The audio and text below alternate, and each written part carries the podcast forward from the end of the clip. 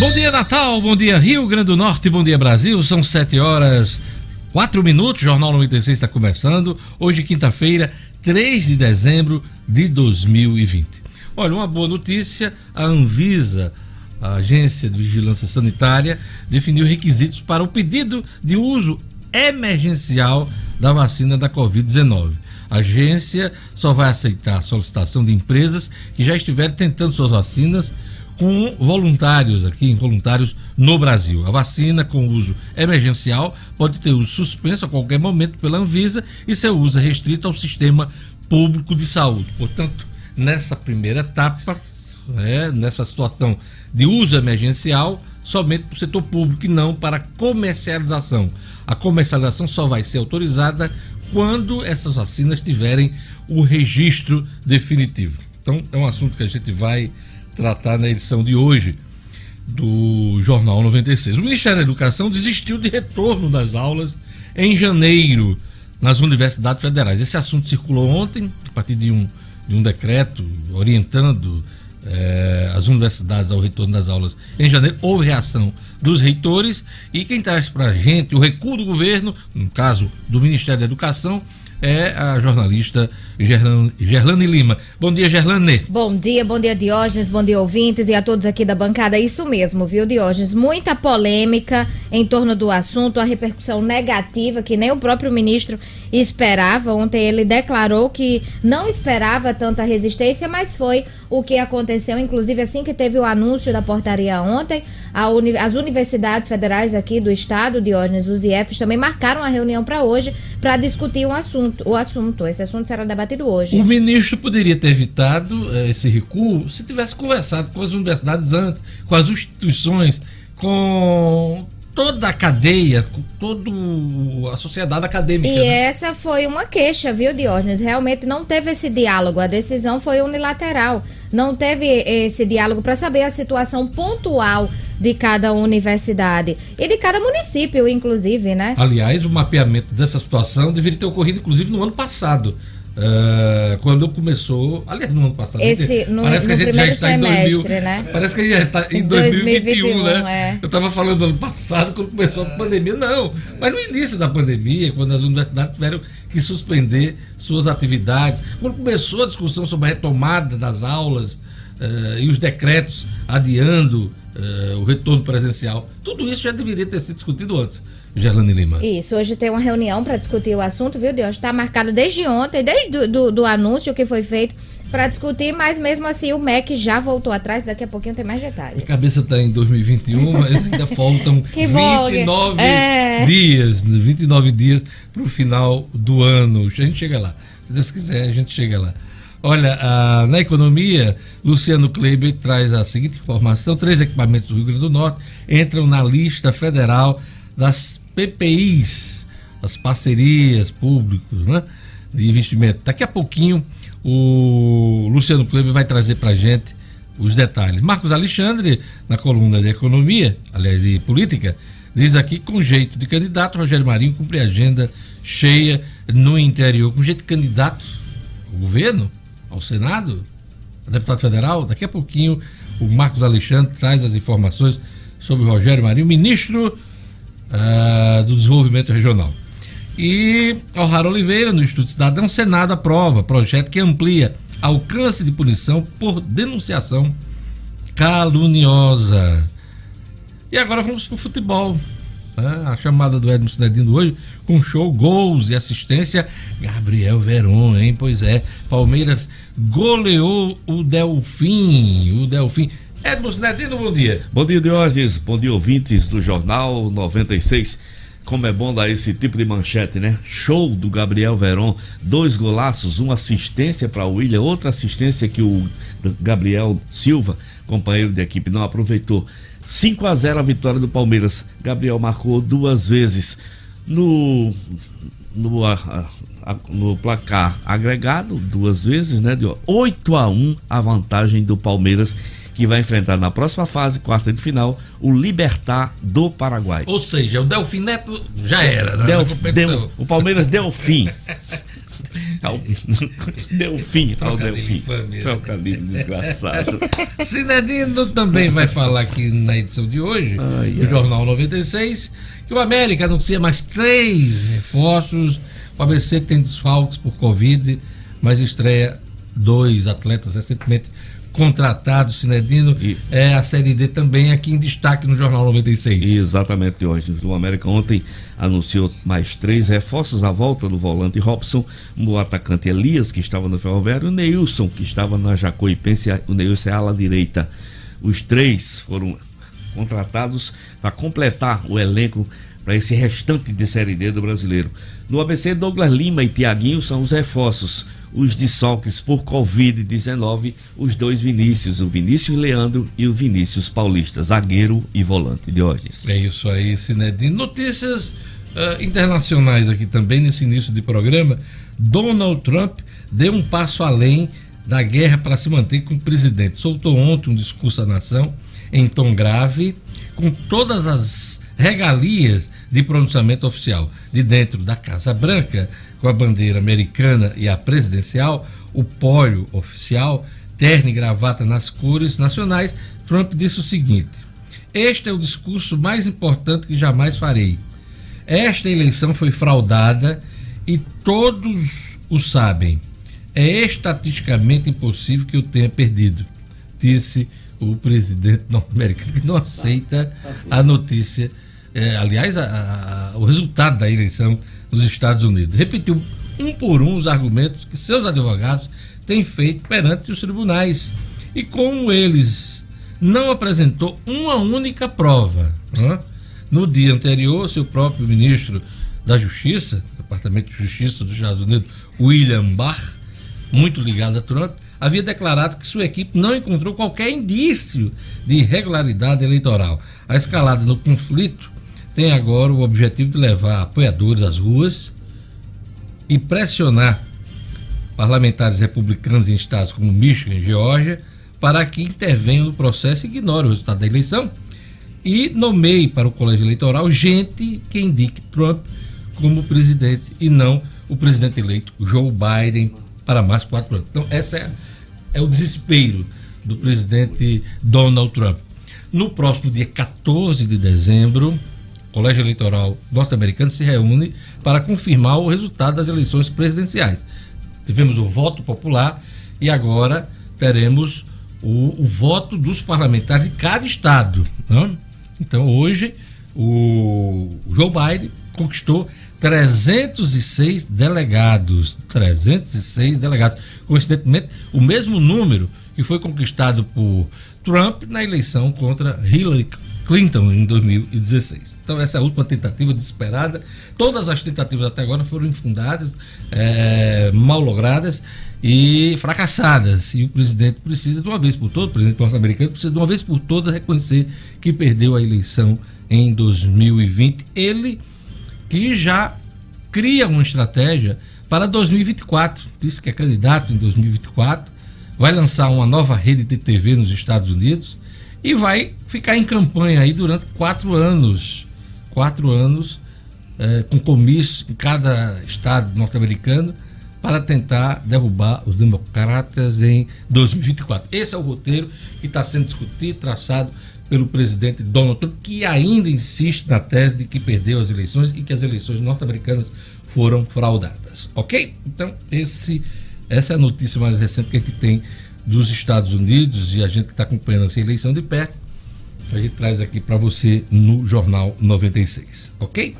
Jorge Fernandes, bom dia. Vamos lá, aquele alô para o nosso ouvinte do WhatsApp, do telefone. Vamos lá, bom dia Diógenes, bom dia Gerlane, bom dia Edmo, bom dia meu querido Clebinho, O'Hara, todos aqui do Jornal 96, 99210 9696, esse é o número para você mandar sua mensagem de texto aqui para o nosso programa, tá? Tem a Milka que já está participando aqui, a Valmira está lá no Panatis, a Lorena em Extremóis, um abraço também aqui para o meu querido Neto do Panorama e também aqui para o meu querido Eloy dos Teclados, sempre na audiência aqui do Jornal 96. Aquele abraço também, um alô especial para você que está nos dando carona em seu carro, no caminho do trabalho, quem está indo é, para alguma atividade escolar, apesar das escolas, é, de um modo geral, fechadas ainda, principalmente as públicas.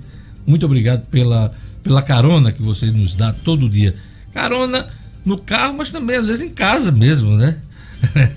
então aquele abraço muito especial. Eu queria também mandar um abraço para a turma do YouTube. Vamos lá, Gerlando Lima. Vamos lá, Diógenes. A Betinha Vitor, o Rogério Nascimento, o Ismael Félix, o João Lucas, o Carlos Neto. Essa turma que está sempre conectada, dando joinha, o like no YouTube do Jornal 96, Diógenes. É isso aí. Hoje é dia 3 de dezembro, Dia Internacional da Pessoa com Deficiência, Dia do Delegado de Polícia, Dia Nacional de Combate à Pirataria e Dia de São Francisco Xavier. Pois é, não sabia que tinha São Francisco Xavier. É, santo pelo trabalho executado como missionário, Francisco Xavier foi proclamado patrono das missões da igreja. Tal título lhe foi atribuído por ter convertido inúmeros, inúmeras pessoas, pessoas ao cristianismo, feito que só foi superado por São Paulo de Tarso. Ok? Mega Sena, ninguém acertou as seis dezenas do sorteio do concurso 2323 da Mega Sena, que foi um sorteio realizado ontem à noite no Espaço Loterias Caixa, terminal do, do rodoviário Tietê, em São Paulo. Vamos lá ao prêmio, o prêmio que está acumulado por sábado de 11 milhões, hein? Vamos aos números? Vamos lá, Gerlani. 20, 27, 35, 39, 50 e 59. Vamos repetir Vamos os números sorteados ontem. Ninguém acertou a Mega Sena. 20, 27, 35, 39, 50 e 59. Mas teve que acertou a quina. Vamos é. lá, os números da quina. 29 apostas ganhadoras, cada uma vai levar 67.337 reais e a quadra teve 1.825 apostas ganhadoras e cada uma vai levar 1.528 reais. Pois é, um sábado tem 11 milhões aí para você tentar ganhar. É isso aí. E agora vamos para mais destaques da edição de hoje. Tribunal de Contas da União libera uso de restos a pagar, mas alerta que recursos contam para o teto de gastos de 2021. Câmara aprova medida provisória que destina 1,99 bilhão de reais para a vacina de Oxford contra a Covid-19. Pfizer começa a vacinação no Reino Unido na próxima semana. Futebol, Inter decepciona de novo e perde em casa para o Boca. E o América anuncia mais três reforços. A BC tem desfalques por Covid, mas estreia dois reforços. Jornal 7 horas e 16 minutos. Você sabe que para dizer o nome desse laboratório americano, viu, Edmo, você precisa ter Sim. uma falha no dente, né? Ah, tem. Pfizer. Pfizer. Né? Aí, se você tiver uma rachadurazinha aqui no aí, dente, aí diz você diz melhor.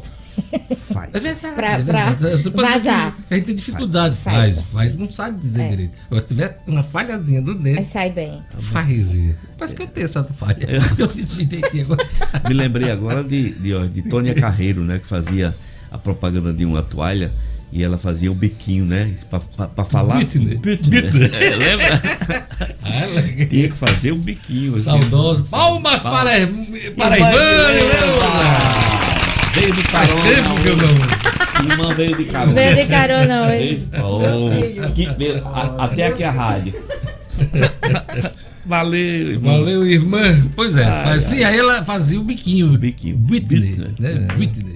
Faça aí, né? essa marca. Whitney. Hum. Ficou, muito, ficou muito melhor, hein, Não, 10 a 0 aí. Ela deu 10 a 0 e foi na carreira. Vamos lá para as manchetes dos jornais nesta quarta-feira, dia 3 de dezembro. Whitney. o Agora Rir, olha a capa da, do Agora Rir aqui, para você que está acompanhando a gente pelas redes sociais.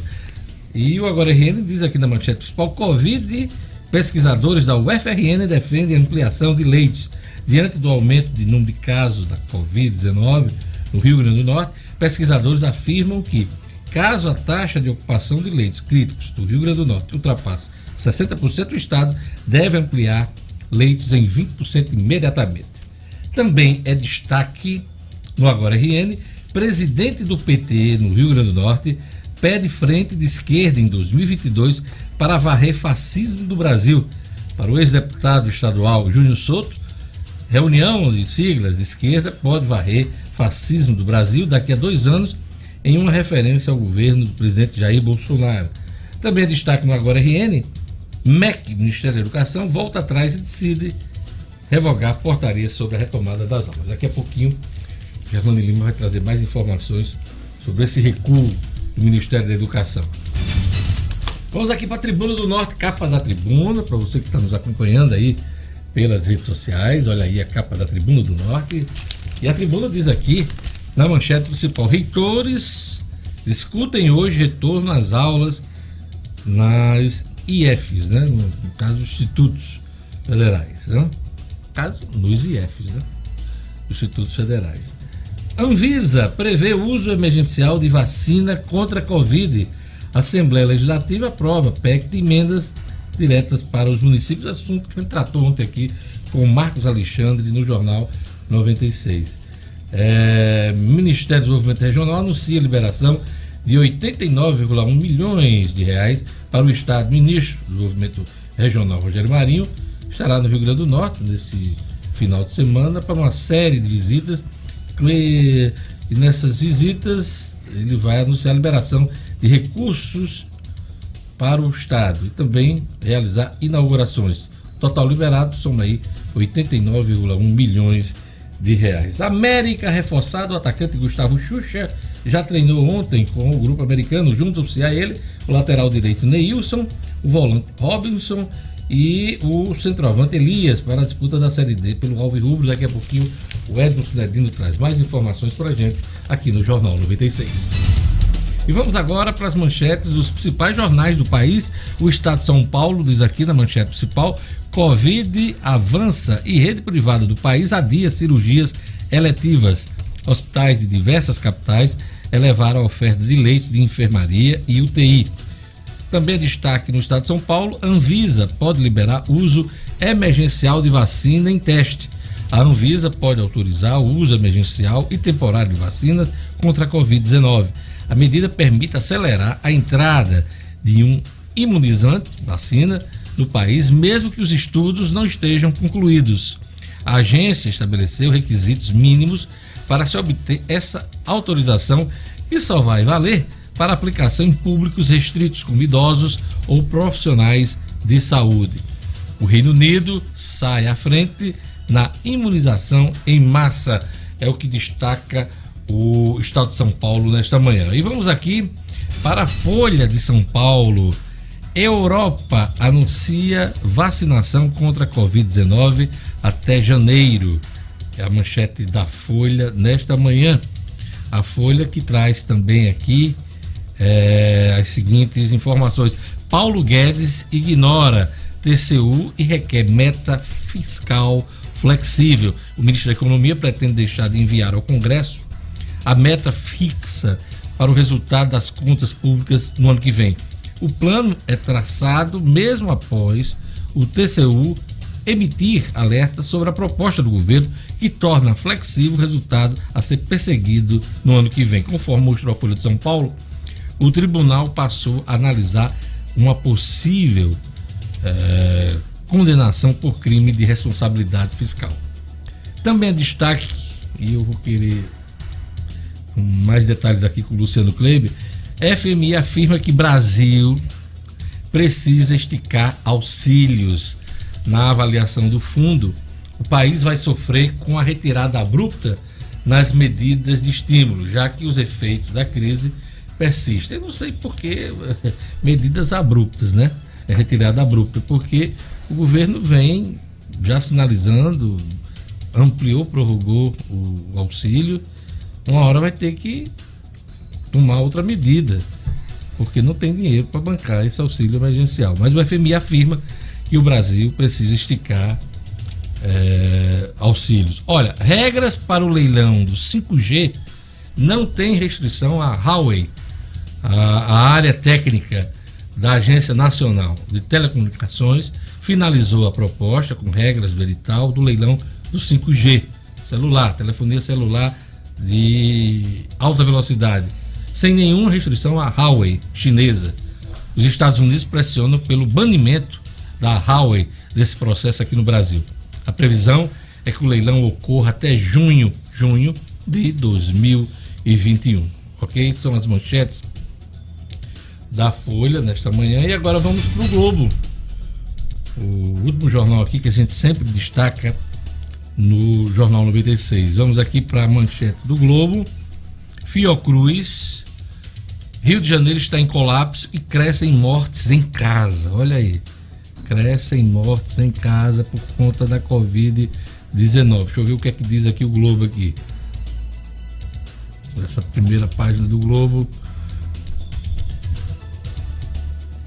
Fiocruz, Rio está em colapso e crescem mortes em casa. Comitê científico da Prefeitura do Rio de Janeiro defende novas medidas de isolamento. O prefeito já, o prefeito eleito, o Eduardo Paes, das primeiras entrevistas que deu já depois da eleição de domingo, disse que não vai confinar mais as pessoas em casa, estabelecer restrições ao comércio, enfim. Mas o comitê científico da própria prefeitura que ele vai assumir em janeiro defende novas medidas de isolamento. O Globo também traz aqui Reino Unido, o primeiro país ocidental a aplicar a vacina. Anvisa abre caminho para imunização emergencial. Câmara e Senado articulam sucessão à espera do STF. É engraçado, Câmara e Senado estão paralisados por conta dessa eleição das mesas diretoras e possivelmente a possibilidade de mais uma reeleição, aliás, uma reeleição para Davi Alcolumbre e mais uma reeleição para Rodrigo Maia, presidente da Câmara. Aí não temos o orçamento do ano que vem. Estamos a poucos dias de terminar o ano e ninguém sabe como é que vai ser o orçamento público do país no ano que vem. Não votaram nem a LDO, precisa votar a LDO, que é a lei de diretriz orçamentária, traça os caminhos, e não temos o orçamento. Então vamos iniciar 2021 sem orçamento público. É o que está previsto aí nesse mês. Não, os deputados senadores não vão votar o orçamento da União em, em menos de 20 dias. Eles vão estar, inclusive, em férias. É, vão voltar a LDO para poder entrar em férias no dia 18 de dezembro. Não, ah, férias não, isso aí não vai deixar de acontecer, ok? Então, esses são, são os destaques dos jornais do país nesta quarta-feira, dia 3 de dezembro. Jornal 7 horas e 26 minutos. Vamos conferir a previsão do tempo hoje no Rio Grande do Norte. Informações da Clima Tempo no oferecimento do Viver Marina. Previsão do tempo.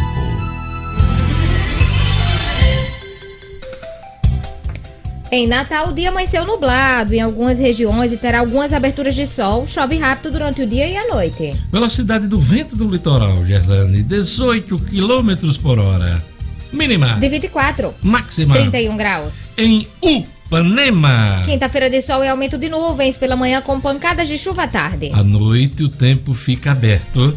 A umidade máxima do ar é de 87%. Mínima. De 23. Máxima. 36 graus. Em Lages. Tem sol durante o dia e pode chover à tarde e à noite. Previsão da qualidade do ar é média. Mínima. De 24. Máxima. 37 graus. Em Jardim do Seridó. A previsão é de sol e aumento de nuvens de manhã com pancadas de chuva à tarde e à noite. A umidade máxima do ar em Jardim tá boa. 80%. Mínima. De 23. Máxima, bebê. 35 graus.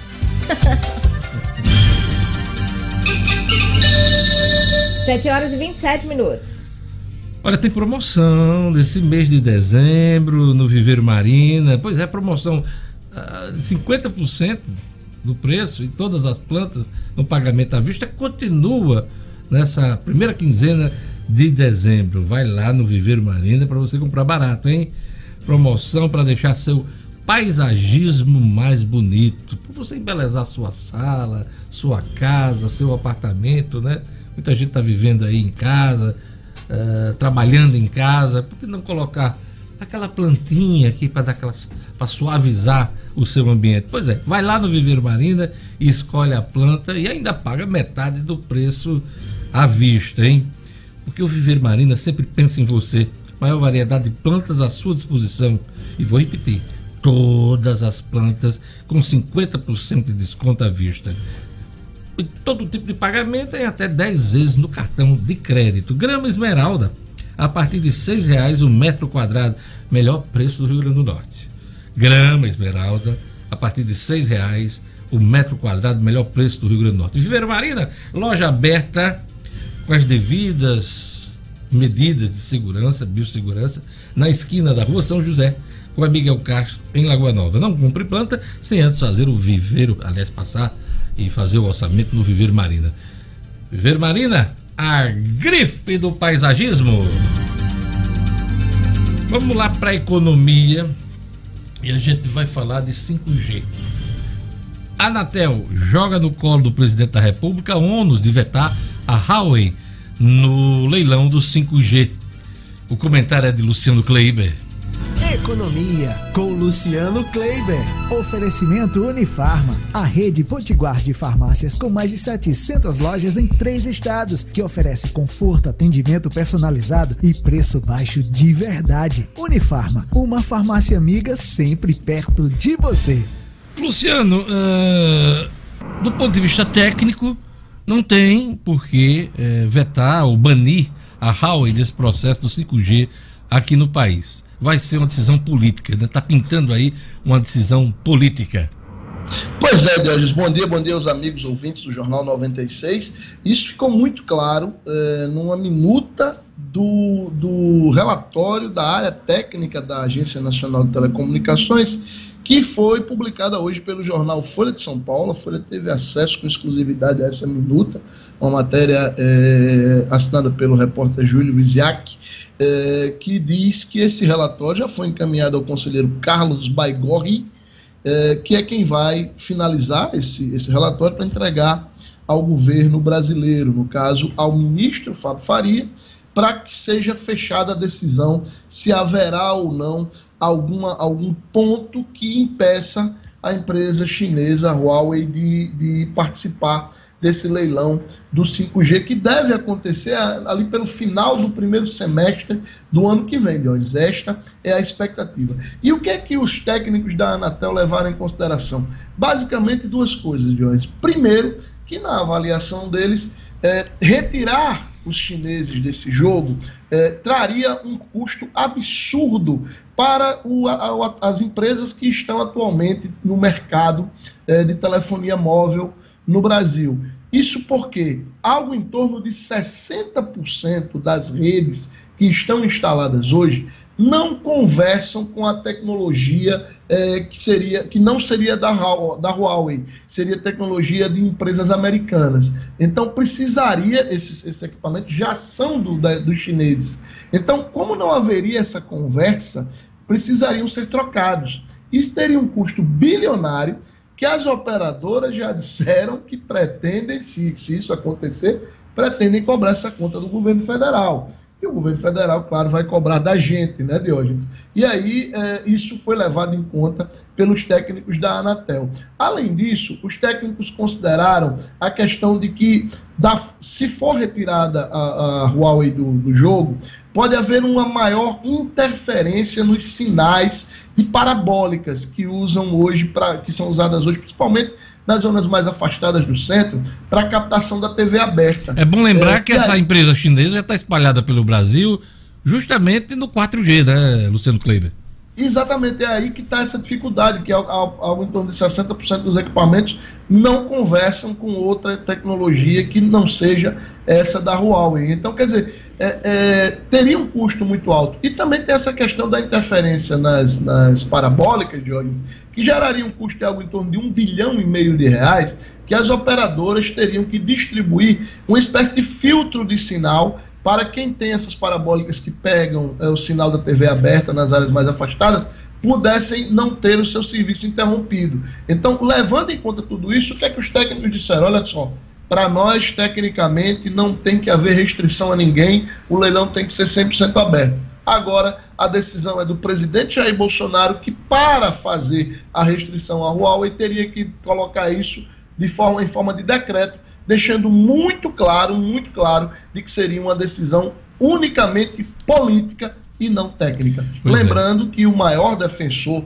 eh, de, de, se excluir os chineses dessa disputa é o general Augusto Heleno, né, que, que é do GSI, que diz que esse, essa, colocar os chineses no 5G seria vazar todos os dados estratégicos do Brasil para os chineses. Pois é, é uma discussão complicada, os chineses já estão reagindo aí, é, com notas é, políticas em relação ao filho do presidente, Eduardo Bolsonaro, e membros do governo. É um, um, uma situação complicada. Lembrando que o maior parceiro comercial do país, do Brasil lá fora, é a China, né? Então, tem um lado político, tem um lado econômico muito forte nessa questão, Luciano Kleber.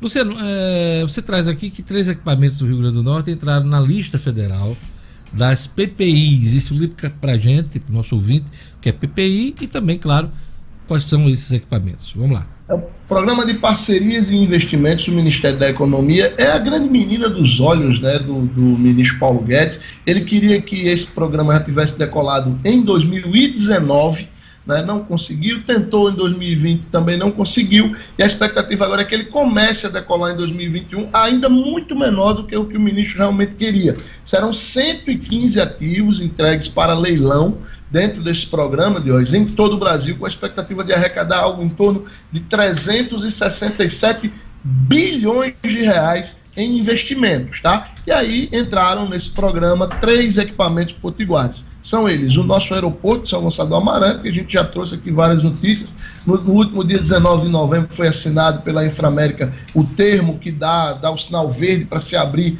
esse processo de relicitação. A Inframérica resolveu devolver o equipamento e entraram ainda o Porto Ilha de Areia Branca, né, que também já havia essa expectativa, e para uma certa, uma certa surpresa, o terminal pesqueiro de Natal, de hoje, que é o terminal que fica ali é, na, na, região ali por trás da Rua Chile, na Ribeira, e que é um grande polo de concentração de produção de atum. De atum. Aliás, né? Luciano, até hoje eu não sei como é que você acessa aquele terminal pesqueiro, porque é por dentro ali da, da linha de trem. Eu acho que pega o trem, né? E aí você desce não. um pouquinho mais adiante para ir para o terminal pesqueiro, Luciano Kleber. Não, é por ali, eu vou, comandante? Eu vou tirar essa dúvida agora. Tire. Tem um, portãozinho, tem um portãozinho da Coderne ali no final da, da rua Chile à esquerda. Tem um portãozinho da Coderne que você entra por ali Sim. e vai margeando o rio. Ah, por trás. Aí o camarada que está ali procurando o terminal pesqueiro, você vê o terminal pesqueiro,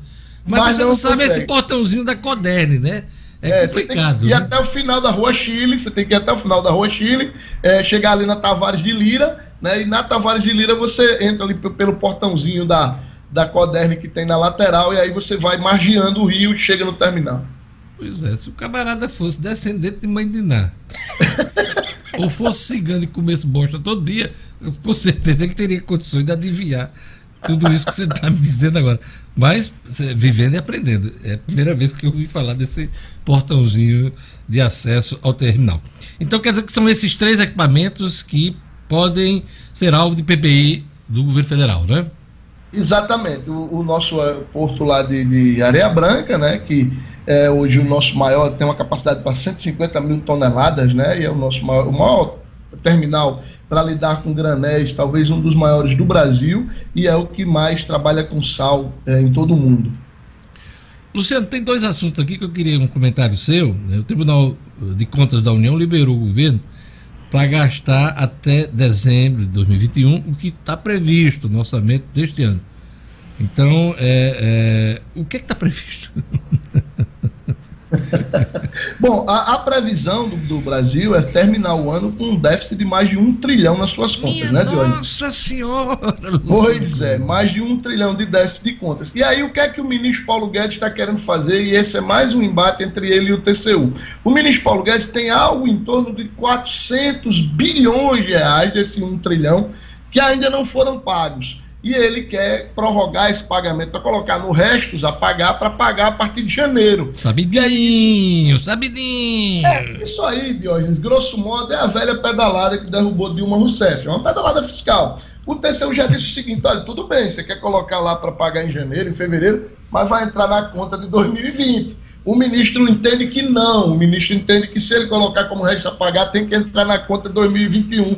E aí ele jogaria com a, com a possibilidade de prorrogar um, um, orçamento emergencial, um orçamento de guerra, para diminuir esse déficit, porque ministro da Economia nenhum quer ter no seu currículo fechar um ano com um déficit de mais de um trilhão de reais, né? Pois é, e foi o próprio Paulo Guedes que andou alertando o presidente Bolsonaro sobre as pedaladas fiscais que poderiam resultar no impeachment, né? Como aconteceu com a Dilma Rousseff. Por que, que ele mudou de ideia, hein? É a pressão da área uh, que quer gastar mais no governo, Luciano na, Na realidade, hoje esse dinheiro já foi gasto, tá certo? É, a grande hum. questão, é, eu acho que é muito mais uma questão de, de, de, de percepção pessoal. O ministro não quer ter no seu currículo fechar um ano com um déficit de um trilhão. E aí ele quer diluir isso aí com 2021.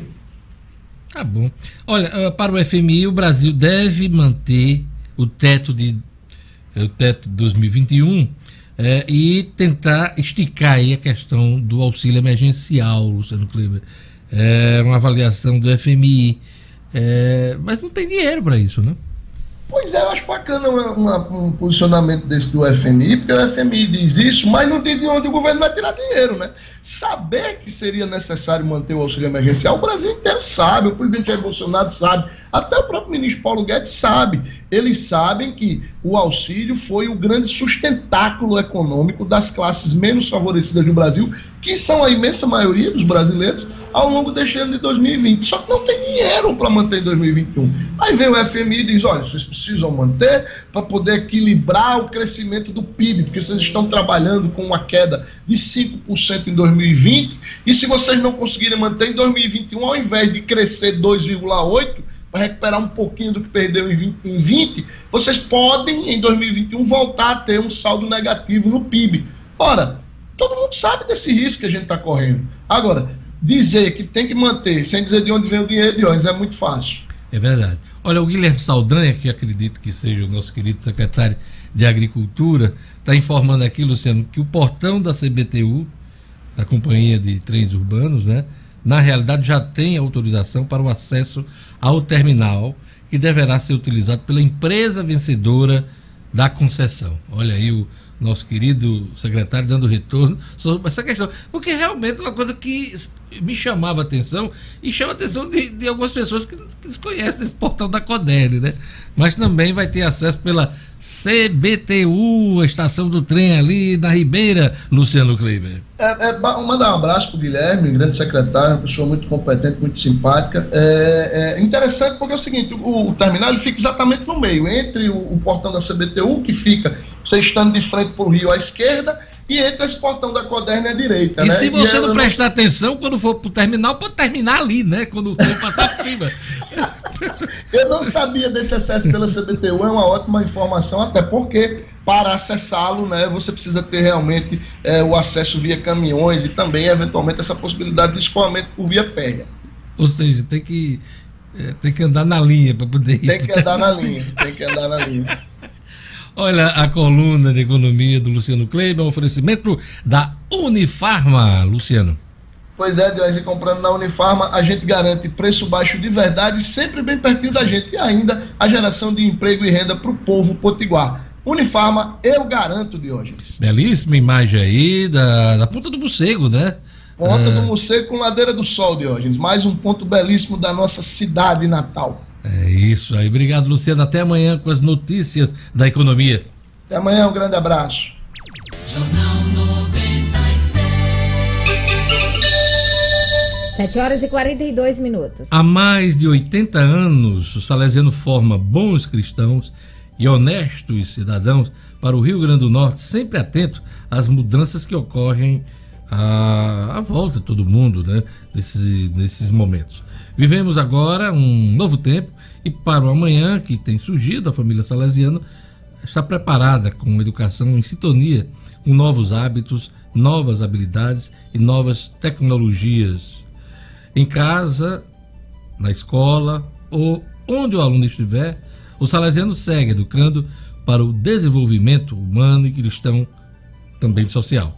Estamos falando de um salesiano preparado e seguro para continuar escrevendo grandes histórias de sucesso no Rio Grande do Norte. Salesiano, Unidades São José e Dom Bosco. Acesse para mais informações o site salesianorn.com.br. Vou repetir: salesianorn.com.br. Vamos lá, aquele abraço aqui antes do intervalo. Nosso ouvinte aqui, Lalô. Vamos lá, Jorge Fernandes. Vamos lá, um abraço aqui para o Leonardo Barros, está em Brasília. Obrigado, Leonardo, pela participação. O Marcos Lobato está em Açu. no nosso interior. Grande Leo, Marcos Lobato, obrigado pela participação. Caroline Stefani, Edilene do Jardim Progresso. Enviando mensagem aqui no nosso WhatsApp também, a Fátima Santos de Nova Cidade, o Jorginho Buffet e também o Cláudio Galvão estão todos ligados no Jornal 96. Pois é, o Ricardo Barbosa está informando aqui que, acompanhando lá de Bento Fernandes, o nosso programa, no supermercado central, e está dizendo que está um pouco nublado lá em Bento Fernandes. Aquele abraço, Ricardo César, um abraço para o Wallace, Wallace Paulino. Quem mais, Gerlane Lima? O Cortez Gomes também aqui conectado. O Nilson Araújo mandando um abraço para a irmã Edileuza. Nilson Araújo. Já faz sucesso. Já faz sucesso, é. é. Janson Máximo, o Marcone Moura e a Isabel Souza. A Isabel que disse: olha, sempre acompanha o Jornal 96 indo pro trabalho dirigindo. Hoje ela tá em casa porque tá doente e tá acompanhando pelo YouTube. Melhoras, como é o nome dela? Isabel Souza. Isabel, melhoras. Descanse aí, se alimente direitinho, se cuida que amanhã é outro dia você vai estar melhor. Se Deus De quiser. retorno, é isso aí. Vamos lá, por um rápido intervalo.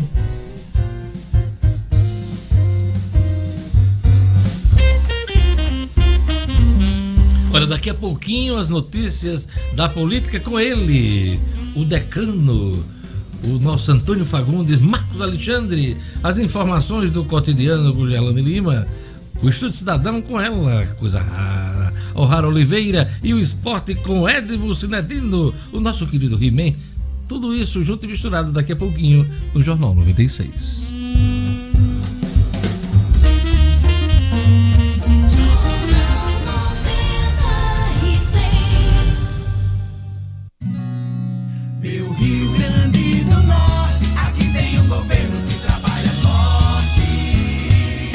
Gente, já repararam que algumas obras estão sendo feitas para melhorar a infraestrutura das estradas? Isso é fundamental para o turismo potiguar. Já andaram pela estrada que liga a praia de Tabatinga à de Barreta? Ela tá boa demais. A via foi reconstruída em julho de 2019 pelo governo, que investiu mais de 7 milhões de reais numa obra de reestruturação que abrangeu 9 quilômetros de extensão. A obra faz parte de um programa de revitalização e implantação de nove vias do estado por meio do projeto Governo Governo Cidadão e do Departamento de Estradas e Rodagens. Ao todo, o programa vai adequar mais de 217 quilômetros de vias, com recursos que ultrapassam 168 milhões de reais, garantidos pelo empréstimo junto ao Banco Mundial. É o governo do RN trabalhando por nossa gente.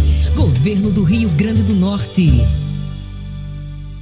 Quem escolhe um Kia não se arrepende. Só na Kia Dunas você conquista o carro dos seus sonhos com o melhor atendimento. Conheça o Cerato 2.0, um carro completo pensado para atender os mais altos níveis de exigência com tecnologia, design e performance ao seu alcance. Descubra o novo Kia Rio, um dos modelos da Kia mais vendidos no mundo inteiro e o hatch perfeito para quem quer estar sempre conectado. Fale conosco. WhatsApp 988023742. Kia é na Kia Dunas, Avenida Prudente de Moraes 4666. Ei, ei, você aí, responda. Você concorda que tomar só uma cervejinha não vai atrapalhar na hora de dirigir? Que não tem motivo para andar lento se não tem radar? Que não custa nada checar a rede social enquanto dirige? Então, esse comercial é para você. Se você achar que acidentes só acontecem com os outros, esse é o primeiro passo para que ele aconteça contigo. Respeite o próximo no trânsito. Busque o caminho da segurança, da educação e da paz. Compartilhe carona, utilize mais táxi, transportes públicos e de aplicativos. Sempre que possível, vá de bicicleta, de patinete ou caminhe no seu dia a dia. Não seja a próxima vítima. No trânsito, dê preferência à vida. Detran RN, Governo do Estado.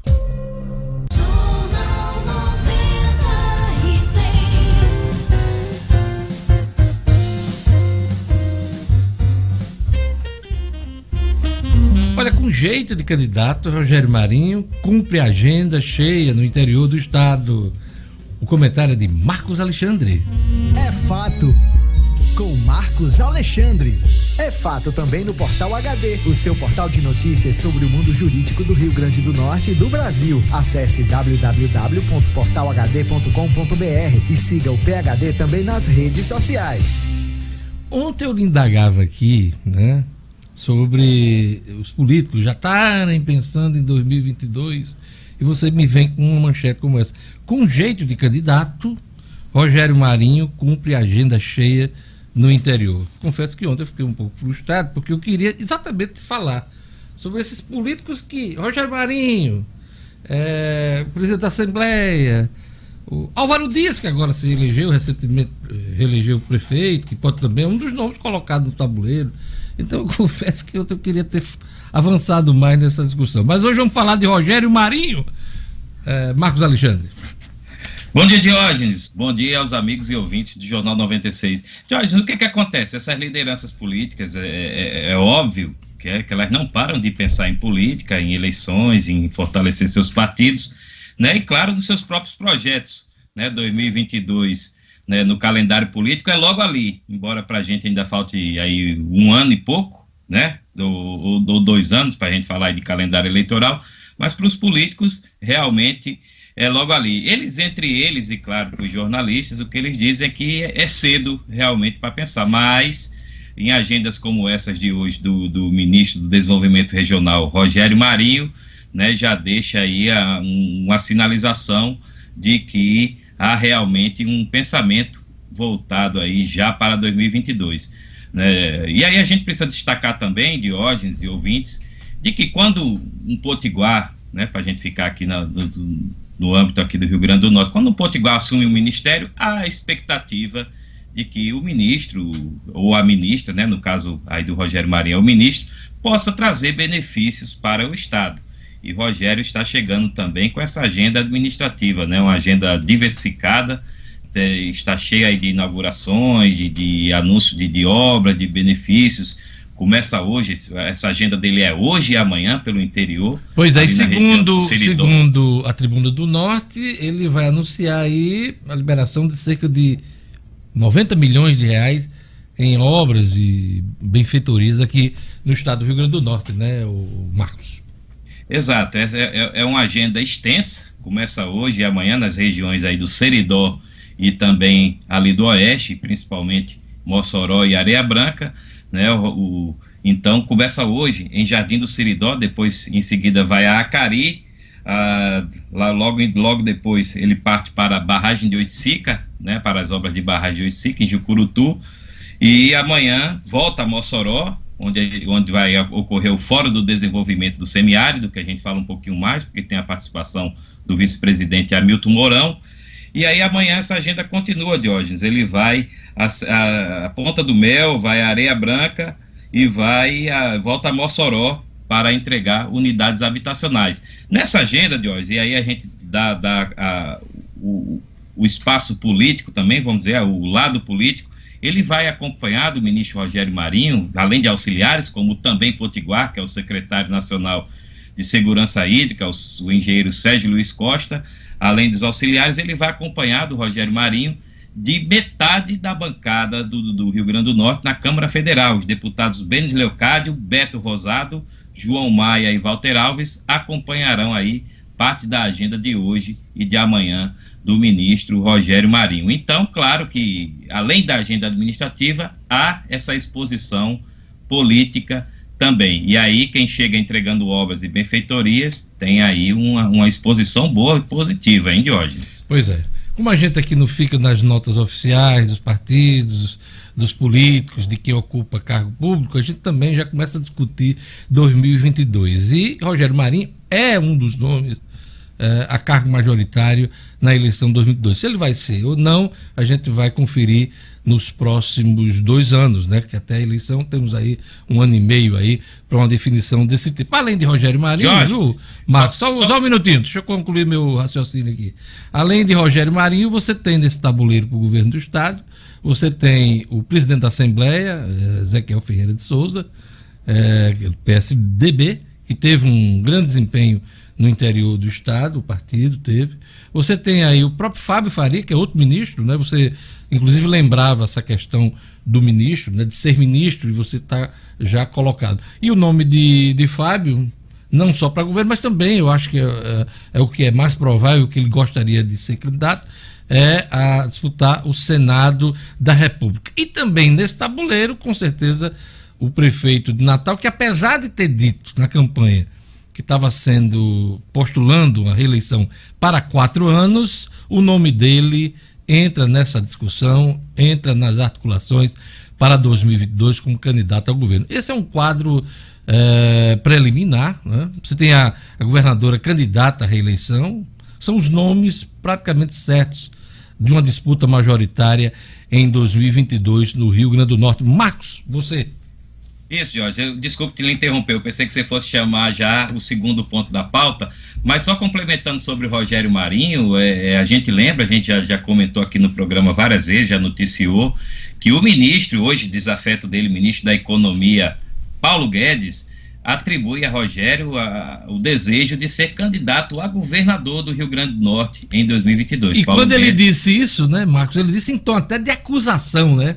Para mostrar que o Rogério teria interesses escusos ao defender mais gastos no governo federal. Na verdade, não. É um, é um desejo legítimo de qualquer político é, que inclusive já participou de eleições, de ser prefeito da sua cidade, de ser governador do seu estado, Marcos Alexandre. É verdade, Jorge. E aí, só para complementar é, realmente esse ponto, é, a gente analisava aqui, né, eu trouxe inclusive aqui na coluna de reestreia essa semana, de que a, a, a população está voltada para políticos que tenham serviços prestados. Então, é bom que, que todos esses políticos aí, antes de, de pensarem em 2022, re, realmente pensem em fazer um bom trabalho em seus cargos, em suas funções, para aí sim se tornarem habilitados e competitivos para disputar um cargo ou cargos em 2022. Pois é, e, e desses nomes todos que eu falei aqui, todos têm serviços prestados aqui no Rio Grande do Norte. Isso. Todos eles aqui, né? Então vamos acompanhar como é que vai ser esse debate de agora em diante. Marcos, o vice-presidente da República, o Hamilton Mourão, vem ao Rio Grande do Norte também? Está tá de viagem marcada? Está de viagem marcada, está sendo esperada aí a participação dele hoje em Mossoró onde está sendo realizado o Fórum de Desenvolvimento do Semiárido, que vai discutir aí políticas, né, como, como segurança hídrica também, um evento promovido pela Codevas e pela Frente Parlamentar Mista em prol do semiárido. É uma frente, inclusive, presidida pelo deputado federal potiguar, o general Girão. Né? Então, é, é, é esperado, além da participação do vice-presidente Hamilton Mourão, participação de mais três ministros. O próprio Rogério Marinho é um que tem participação à tarde. Além dele, participam também o ministro da Ciência e Tecnologia, o Marcos Pontes, e também o ministro da Educação, Milton Ribeiro, que tem uma, que tem uma, uma, uma intervenção no início da tarde. Milton Ribeiro, que ontem né, esteve envolvido nessa questão aí da reabertura das universidades, dos institutos. Uh, acredito que Gerlane vai falar melhor sobre isso daqui a pouco. Mas o ministro Milton Ribeiro também tem participação, junto com o vice-presidente Hamilton Mourão, o ministro Marcos Pontes, da Ciência e Tecnologia, e o próprio ministro Rogério Marinho, do Desenvolvimento Regional. Então, muita movimentação política hoje em Mossoró, além dessa, dessa agenda extensa do Rogério Marinho hum. por outras regiões. Marcos, uma coisa está me chamando a atenção. Você está falando de duas agendas importantes de figuras nas, nacionais hoje aqui no Rio Grande do Norte. Uma movimentação intensa dos deputados federais, mas eu não estou vendo movimentação de um dos senadores do Rio Grande do Norte nesses eventos. Nenhum. Você não vê nenhum deles aqui se mobilizando ou participando dessas. Pelo menos a, a, a imprensa não está noticiando e a gente não vê aí anúncios de assessoria nesse sentido. Então é impressionante. Os três senadores, nenhum deles tem atuação nessa, nesses dois eventos hoje aqui no Rio Grande do Norte. Marcos Alexandre. Talvez tenham e a gente não está sabendo, né, o Marcos Alexandre? É, Jorge, pelo que a gente tem de informação das agendas oficiais que foram liberadas, essas agendas oficiais incluem também o nome das autoridades que vão participar, realmente não está prevista a participação de nenhum dos três senadores. Né? Os três senadores são Jean Paul Prats, Zenade Maia e o Stevenson Valentim. É uma, é, uma, é uma participação realmente, digamos assim, ou tímida ou realmente inexistente da nossa bancada no Senado. Nossos três representantes no Senado não têm nenhuma participação nessas agendas aí importantes, né, porque envolve a entrega de obras e planos para o semiárido, a região importante aqui do estado, e, e não conta com a participação de nenhum dos três senadores. Nossa bancada no Senado, que, que é, tem, sofre críticas recorrentes de terem uma atuação apagada, né, Jorge? Então aí é, corrobora um pouco essas críticas aí, se não houver realmente sua participação. Até amanhã, Marcos Alexandre, com a coluna É Fato aqui no Jornal 96. É fato, Diógenes. Até amanhã. Jornal 96. 7 horas e 58 minutos. 2022 é logo ali. Vamos lá mandar aquele abraço para o nosso ouvinte, a turma do YouTube, Gerlane Lima. No YouTube aqui o Serjão Pajussaro, o Marcone Moura, que eu até já falei nele, o Ricardo César Barbosa também, Tutu da Viola, um perfil aqui, Tutu da Viola, conectado, João Maria Pérez, José Gilmar, Tarcísio Araújo, eu falei, o Laércio também conectado, Robson Bruno, o Wallace Paulino, o Guilherme Saldanha, que você falou aqui, o secretário dando a informação sobre o portão da CBTU e o diácono Gessé Lucas. De e o nosso WhatsApp, Gerlando Lima. Aliás, Gerlando Lima. Olha, tem a Alba, Alba participando aqui. Bom dia para você, minha querida Alba. Ela faz uma observação aqui, Diógenes. Diga lá. Nessa vinda aqui de Rogério Marinho, nessa distribuição de recursos, poderia incluir a duplicação da BR Natal-Mossoró. É uma informação Com certeza. Alba, Isso né? aí, aliás, é uma é. reivindicação antiga, um pleito antigo.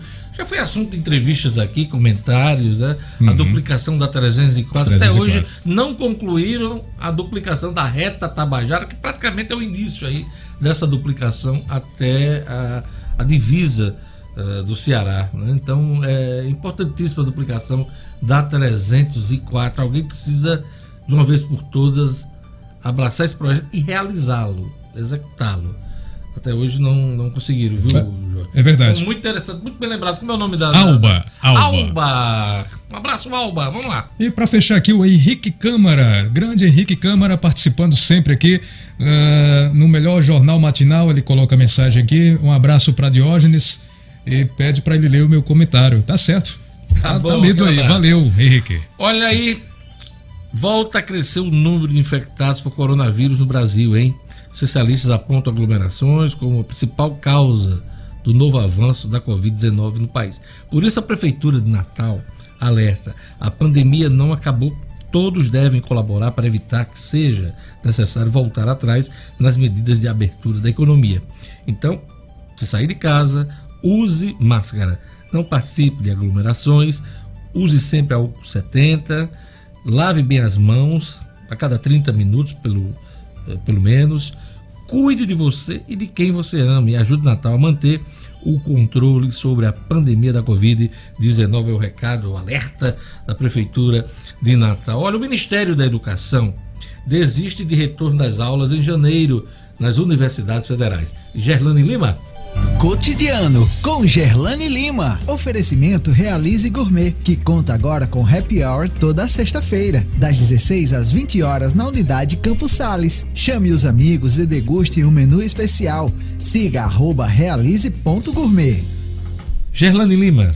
Exatamente, Diógenes. Após a repercussão negativa, o Ministério da Educação vai revogar, revogou aí, na verdade, a portaria publicada ontem que determina o retorno das aulas nas universidades federais, institutos federais e faculdades particulares a partir de janeiro. Diógenes, essa portaria, ela pegou de surpresa as instituições federais que estão com as aulas presenciais suspensas desde março. E o MEC, ele foi criticado, na verdade, por causa de, da, da falta de discussão, de diálogo dessa medida com as instituições de ensino, Diógenes. Hum. Não teve um diálogo, não teve essa discussão antes de tomar a decisão. E foi exatamente, essa decisão foi tomada exatamente num período que o país vive essa nova alta, acho que a gente pode chamar de nova alta, dos casos de Covid em todo o país e um aumento também preocupante da ocupação de leitos na rede de saúde, tanto pública como privada.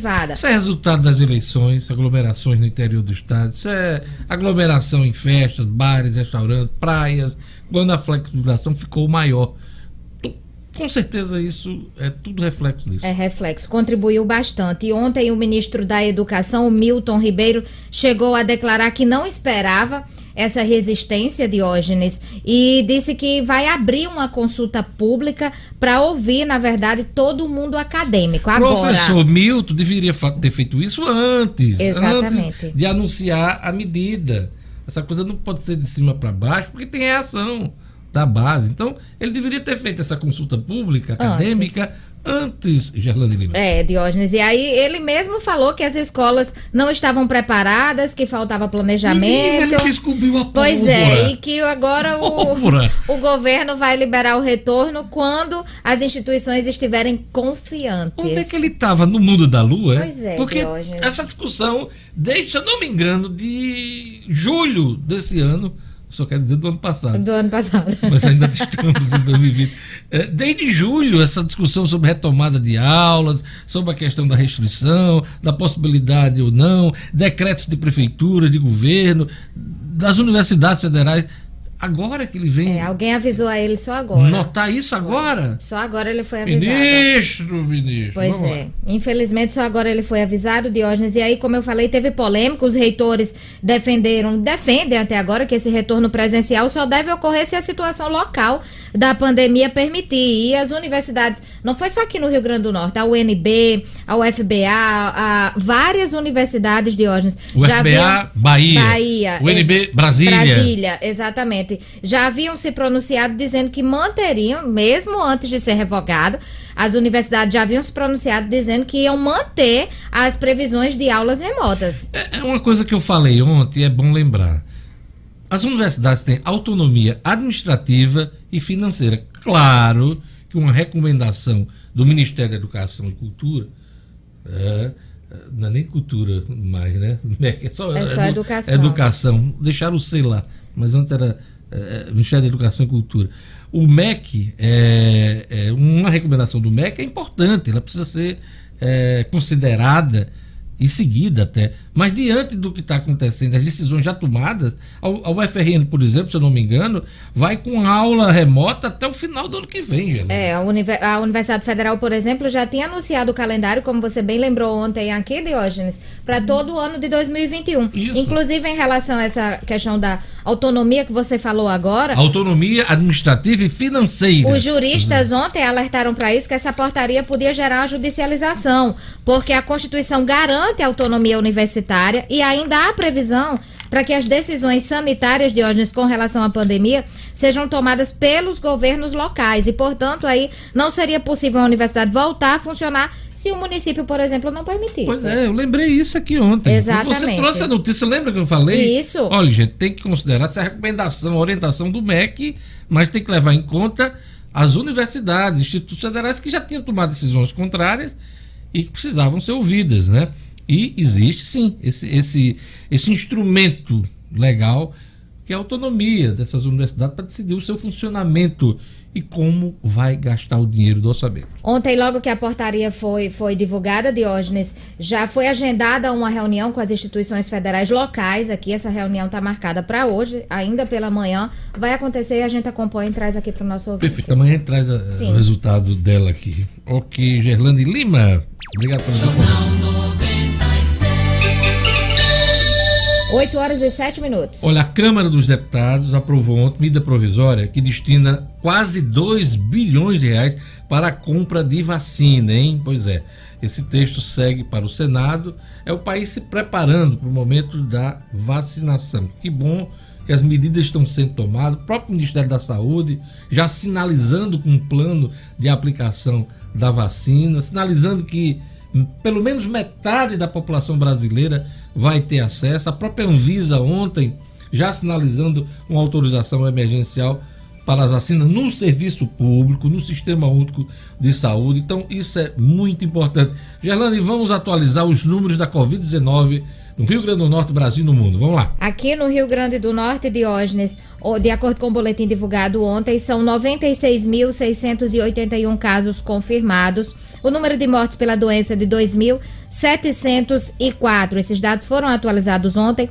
Tem 396 óbitos em investigação. São 1.021 casos confirmados a mais registrados em comparação com o boletim da terça-feira e outras nove mortes, Diógenes. O número de internados aqui também subiu, de 301 para 317 sendo 171 na rede pública e 146 na rede privada. No Brasil, o país registrou 669 mortes nas últimas 24 horas, chegando ao total de 174.531 óbitos desde o começo desde o começo da pandemia. E em casos confirmados são 6 milhões 436.633 brasileiros que já tiveram ou têm o novo coronavírus. Desses, 48.107 nas últimas 24 horas. É isso aí, Gerlane Lima. Olha, seu condomínio está preparado para 2021? Você se sente seguro no seu condomínio? Você sabia que os custos com a portaria presencial geram um dos maiores impactos no custo do seu prédio, acumulando despesas com salários e encargos, mesmo assim, não garante total controle e segurança no condomínio. Por isso, e isso é uma constatação da UTS, por isso a UTS Segurança oferece a Portaria do Futuro, que reduz em até 60% os custos no seu condomínio. Conheça a UTS Segurança, faça um projeto personalizado sem compromisso com equipamentos de alta tecnologia. Não feche negócio sem conhecer a UTS. Não perca tempo, fale hoje mesmo com a UTS através do telefone, anote aí por favor, 99664 9221. 99664 9221. Tenha cuidado, hein? Na hora de caluniar as pessoas. O Senado aprovou projeto que amplia o alcance da punição por denunciação caluniosa. Quem vai explicar pra gente isso é O'Hara Oliveira, no Estúdio Cidadão. Estúdio Cidadão, com O'Hara Oliveira. É, denúncia caluniosa.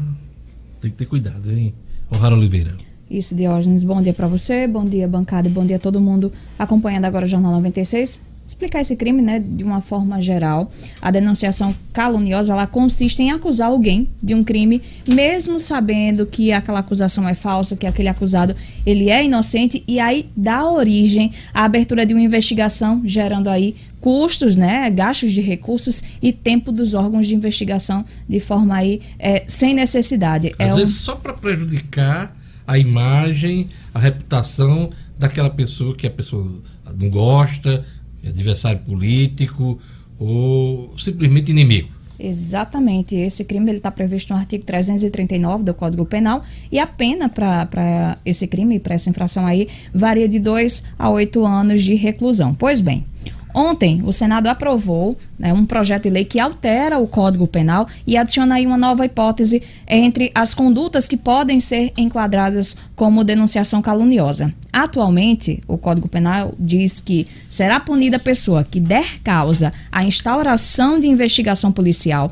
de processo judicial, de instauração de investigação administrativa, inquérito civil ou ação de improbidade administrativa contra alguém, imputando-lhe aí crime de que o sabe inocente. Se sancionado o texto aprovado né, ontem pelo Senado, esse artigo que define o crime de denunciação caluniosa passará a ser escrito da seguinte maneira: vou é, citar aqui. Dar causa à instauração né, de, de inquérito policial, de procedimento investigatório criminal, de processo judicial, de processo administrativo disciplinar, de inquérito civil ou de ação de improbidade administrativa contra alguém imputando-lhe crime, infração ético-disciplinar ou ato ímprobo de que sabe, de que o sabe ser inocente. Ou seja, esse, esse projeto que foi aprovado ontem especifica a hipótese de imputação falsa dá origem à abertura aí de um procedimento investigatório criminal, né, ou instrumento do Ministério Público para apurar determinados tipos de crimes.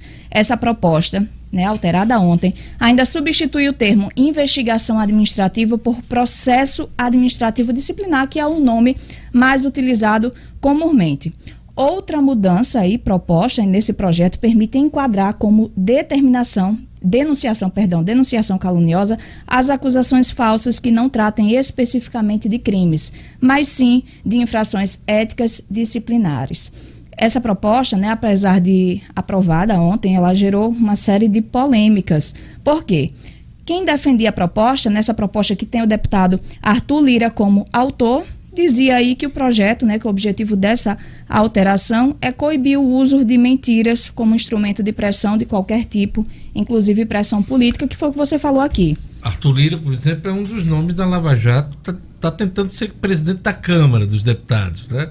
E pode ter certeza que o que motivou ele a apresentar esse projeto são os ataques, as denúncias contra os políticos, viu, O'Hara Oliveira? Pois é, apesar de ter esse é, ponto aí. Contexto, né? Esse ponto favorável ao projeto, né?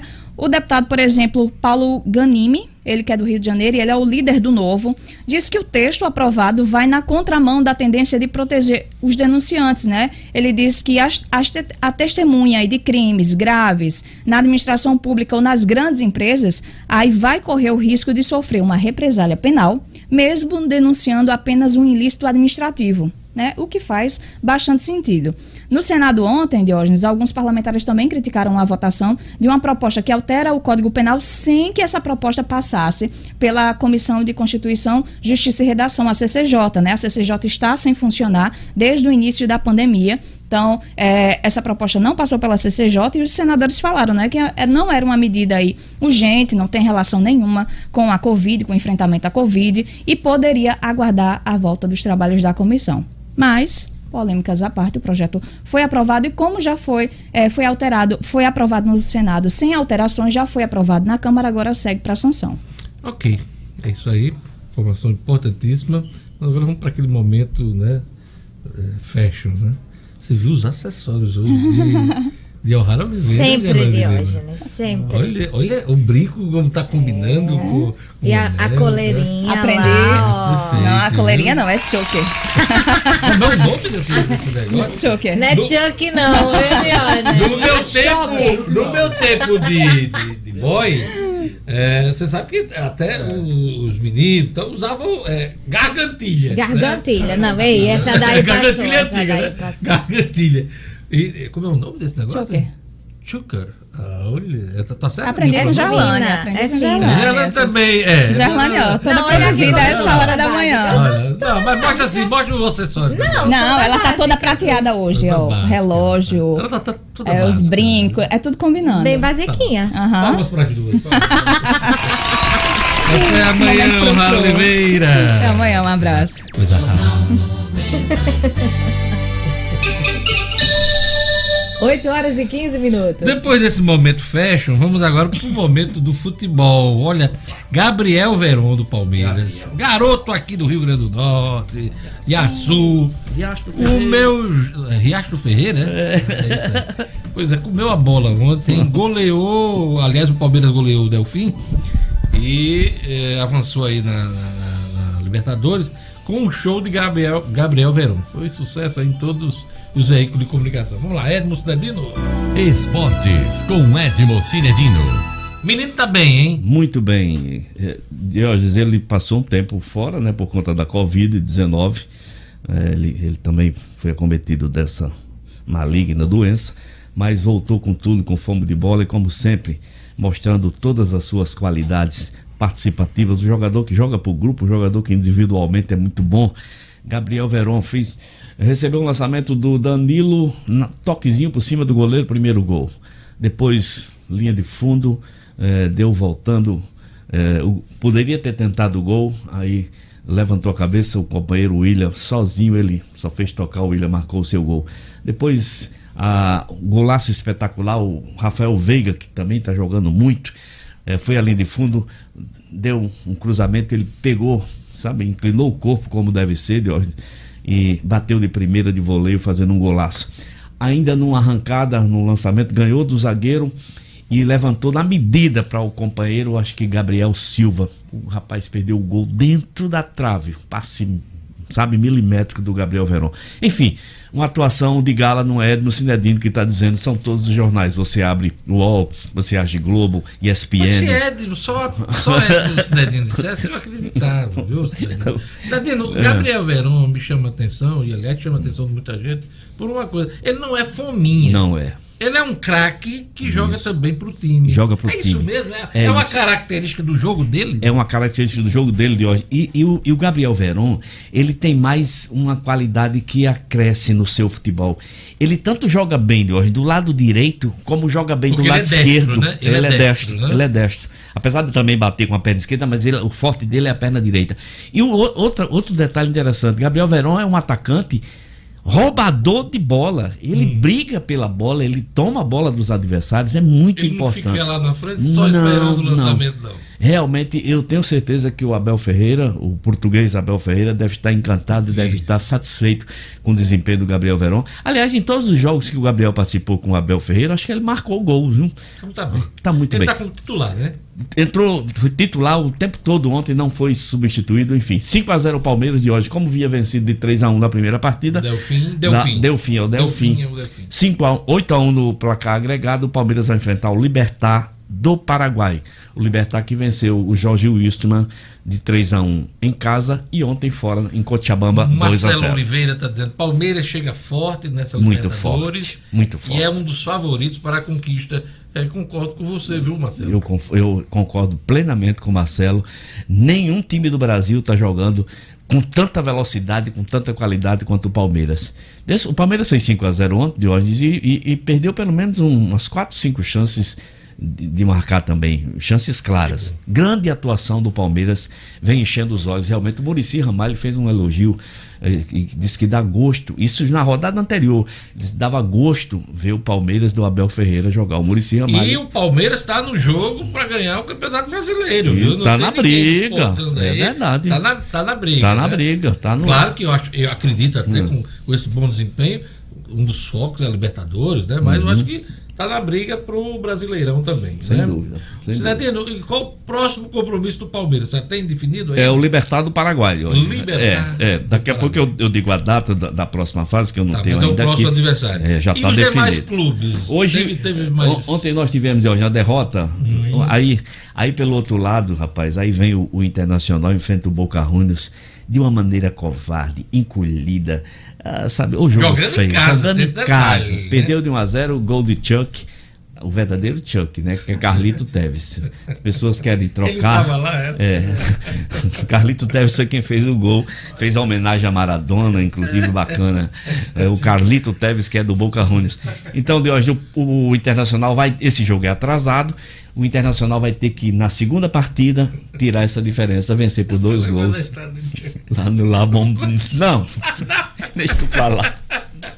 Ai, Hoje, tá hoje, hoje tem, hoje tem Grêmio eh, contra o Guarani do Paraguai. O Grêmio ganhou a primeira partida lá no Paraguai de 2 a 0 Joga hoje no Olímpico. Espero que o Grêmio não vá dar moleza. Olha o Sandro Luiz aqui. Final lá Libertadores. Pode anotar, vamos lá. Quem quiser anotar. Palmeiras e Boca Juniors. Eu, eu, acho, eu, eu acho o River. Valeu, Sandro Luiz! Sandro, eu acho o River mais forte do que o Boca. Eu acho o River mais. E na próxima fase, se o Boca passar pelo, pelo, pelo Internacional, que é bem provável, ele vai enfrentar o Racing. O Racing que, que, com- que derrubou o Flamengo. Com, com a camisa da seleção brasileira. Isso, Aliás, da seleção Argentina, e que derrubou o seu Flamengo. Isso. Então é Nosso isso. Flamengo, nosso é, Flamengo. é. Não teve Jorge não, não, Jorge é Não, eu não, digo é. assim, o nosso Eu Flamengo ontem comemorei ontem, é. assim. Ontem teve jogo do.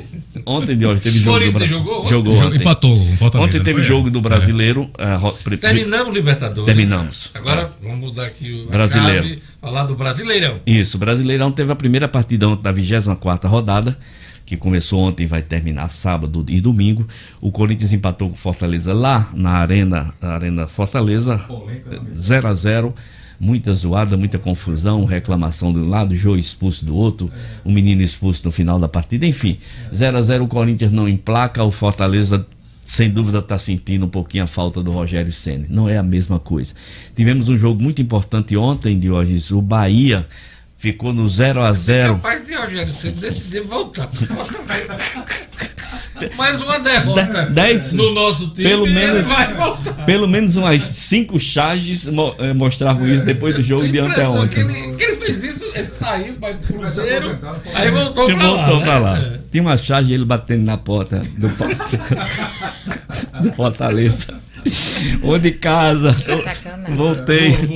Bom, de hoje ontem tivemos o Bahia na Sul-Americana, grande resultado do Bahia contra o União, União Santa Fé na Argentina. O Bahia empatou de 0 a 0 como tinha ganho no Brasil de 1 a 0 passa para a próxima fase. O Vasco joga hoje, o, o seu ex-clube joga hoje pela Sul-Americana contra o Defensa e Justiça da Argentina, Quem vencer dessa partida enfrenta o Bahia. Então podemos ter um Bahia e Vasco na próxima fase da Sul-Americana. Hum. São esses os, os, o noticiário nacional e internacional do futebol de hoje. É isso aí, vamos.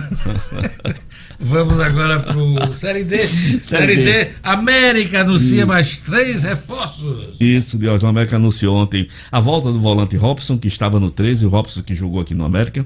É, a contratação do atacante Elias, que estava no Ferroviário de Fortaleza e a contratação do lateral direito Neilson, que estava na Jacuipense. Essas contratações, como eu falei ontem aqui, de hoje, estão se dando porque os times desclassificados da Série C, muitos bons jogadores aí ficam à disposição. Aí, né? Isso. Né? E o América está com.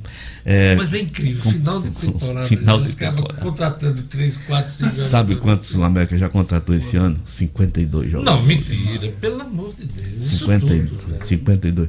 Só o Roberto Fernandes, quando passou pelo América, Deus, contratou 21 jogadores. Só ele. Muita gente. Isso é um absurdo. Muita gente, 50, jo... Isso é um 50 contratações. Olha os, os camaradas que já estavam no, no, é. no, clube. Rapaz, né? esse povo não vê o exemplo do Palmeiras, com essa arruma de menino feito em casa. Não vê o exemplo do Grêmio, uma arruma de, os melhores times do Brasil. Grêmio, Palmeiras, arruma de menino em casa. O Flamengo, o seu Flamengo, uma arruma de menino feito Nossa. em casa né, Deus? Todos os grandes clubes do Brasil hoje têm uma, uma, sabe, uma grande sustentação da sua base. E, aliás, precisa dessa base, inclusive, para fazer dinheiro. Para fazer pra dinheiro, pagar o claro. Principal. Claro. Esse menino, quando disponta, o camarada vende ah. para outros clubes grandes. Pois é. Como já aconteceu aqui com a ABC e a América. Sabe, quando alguém desponta aqui, os caras já levam. Já levam, estão levando com 16 anos. O ABC tem quatro jogadores, inclusive uma polêmica muito grande ontem, que um, um executivo de futebol que passou aqui pelo ABC, o tal de Giscar Salton, ganhou na justiça o direito de ter 10% do, do passe de 4 ou 5 jogadores do ABC que hoje estão no Grêmio, que estão em outros clubes. Isso é um absurdo, um absurdo um negócio desse. O cara vem aqui, empurra uma arruma de murrinha no ABC, quando sai, ainda ganha na justiça o direito. Se bem que isso é muito polêmico, porque segundo a FIFA, segundo eu li, um, terceiros não podem ter participação em direitos federativos de jogadores. Meu querido barbeiro Célio Tavares está dizendo assim, Diorne, Pare de torcer pelo Flamengo, pelo amor de Deus. Que é isso, É, é um apelo mundial, é viu? É apelo, apelo mundial. Esse é um direito meu, meu querido, é um de ser apelo. feliz. Eu quero ser feliz. Nós vamos ser campeão brasileiro esse ano. Olha aqui, de novo, né? Foi o ano passado. É, o Sandro Luiz está dizendo, Edmo, Rogério Santos o Sandro, que há pouco tempo a gente fez referência a ele. Ceni, Rogério Santos, está querendo ser muito paisão no Flamengo. Não pode. Ele é. tá com esse estilo de. de... É, é. Porque no Fortaleza ele tinha muito não, esse estilo, né? É. O problema, o problema do no, o problema do Flamengo é que Rogério Santos chegou no Fortaleza e tudo o que ele pediu, que ele determinou, foi cumprido à risca. O o Fortaleza é o retrato da organização do Rogério Senna. No Flamengo não tem como, porque tem Marcos Braz, porque tem não sei quem, porque tem não sei quem. Tem uma ruma de pilantra, pilantra de dirigir. Querendo aparecer. Não, mas ele, ele, ele chegou com esse estilo mesmo, de abraçar o jogador. Mas eu não acho que seja errado. Ele tem que abraçar, mas tem também pulso forte. Né? Aranha tá dizendo aqui Diógenes, Mick Jagger. Rapaz, pare com isso. Parem com é, isso. É, você não é flamenguista, pelo amor de Deus, deixa, essa coisa, deixa aqui, é um sentimento meu, né? De hoje, rapaz, eu nem falei do ABC, né? Douglas Lima o, o, e O Willen diz assim, Didi, volta pro seu Vasco. volto não. Eu não volto, não eu volto. Não volto. e aí o Sérgio Salviano diz, Dioli, começa a torcer pelo Palmeiras. Não, mas eu torço pelo Palmeiras, eu torço pro Verón. Isso, eu isso. torço pelo Verón, né? De hoje, o ABC contratou Douglas Lima e Tiaguinho. Esses jogadores devem jogar contra o Globo. Os jogadores Vinícius Como Leandro. Vamos ser campeão com o Vasco. Levem Ciano, presidente. Projeto Somamos. Somamos. Deixa ele começar a ganhar, que aí depois o, eu, o, eu, eu, analiso. O Vasco, o Vasco tá na briga aí da Sul-Americana, né? Quem sabe, né? Briga, Se acontece né? um milagre aí. Não fala em briga. Quem sabe? mais alguma coisa? Só encerrar aqui de hoje com a ABC. A Tâmara, a Tâmara diz assim: de hoje, depois que falou que é Flamengo, acabou o time. Ela agora eu sou culpado. Pela, é. Pelo ano difícil. É. Né? Ai, ai, ai. Não, é, pelo amor. Eu devia ter me guardado só no ano que vem, né? É. é. Mas é danado. Se não é de mais alguma coisa aí Só encerrar, só encerrar com o ABC de hoje que o ABC contratou Douglas Lima e o Tiaguinho. Esses jogadores devem estrear contra o Globo sábado. E os jogadores Vinícius Paulista e Vinícius Leandro testaram positivo para a Covid-19 e estão fora da partida. Meu abraço pro meu amigo Aurélio, ex-goleiro do Alecrim, tá aniversariando hoje, o Gato Risonho. Aquele abraço. Gato Risonho? É, o Gato É, Risonho. esse apelido é melhorzinho, É. Gato Risonho. É novo aqui no jornal, Foi eu, é novo. não, esse apelido foi eu que botei nele quando a gente jogava junto do Alecrim, que ele é todo, toda hora sorrindo, é um cara excelente, Pronto, gente é, boa. Gerlanda é a nossa gata risonha. É. Ai, Ga- Ela, olha, Aí seria, aí seria gatíssima risonha, né? Né? Menos, Pra não, menos. ficar, pra não ficar igual o gato. Risonho. Everton tá dizendo, hoje, por favor, torça pelo Botafogo. Pra quê? Homem, não, nem Não, precisa. já tá. nem Botafogo na zona de rebaixamento, eu vou. Já basta. Diógenes pé de gelo. Estão aqui. Já Diógenes pé de gelo. Sim, Diógenes. Um abraço também para nosso colega eh, de rádio, eh, o grande narrador esportivo, o Jorge Aldir, que aniversariou ontem. Meu querido Jorge, aquele abraço, felicidade para você. É isso aí. É isso, Um Leandro. abraço a você que está acompanhando o Jornal a 96. todos. Que bom, né? Bacana. É, a audiência muito boa hoje. Obrigado, Jorge Fernandes. Obrigado, Gerlane Lima. A todos que acompanham o Jornal 96. Até amanhã. Tchau. Até amanhã. Tchau, tchau.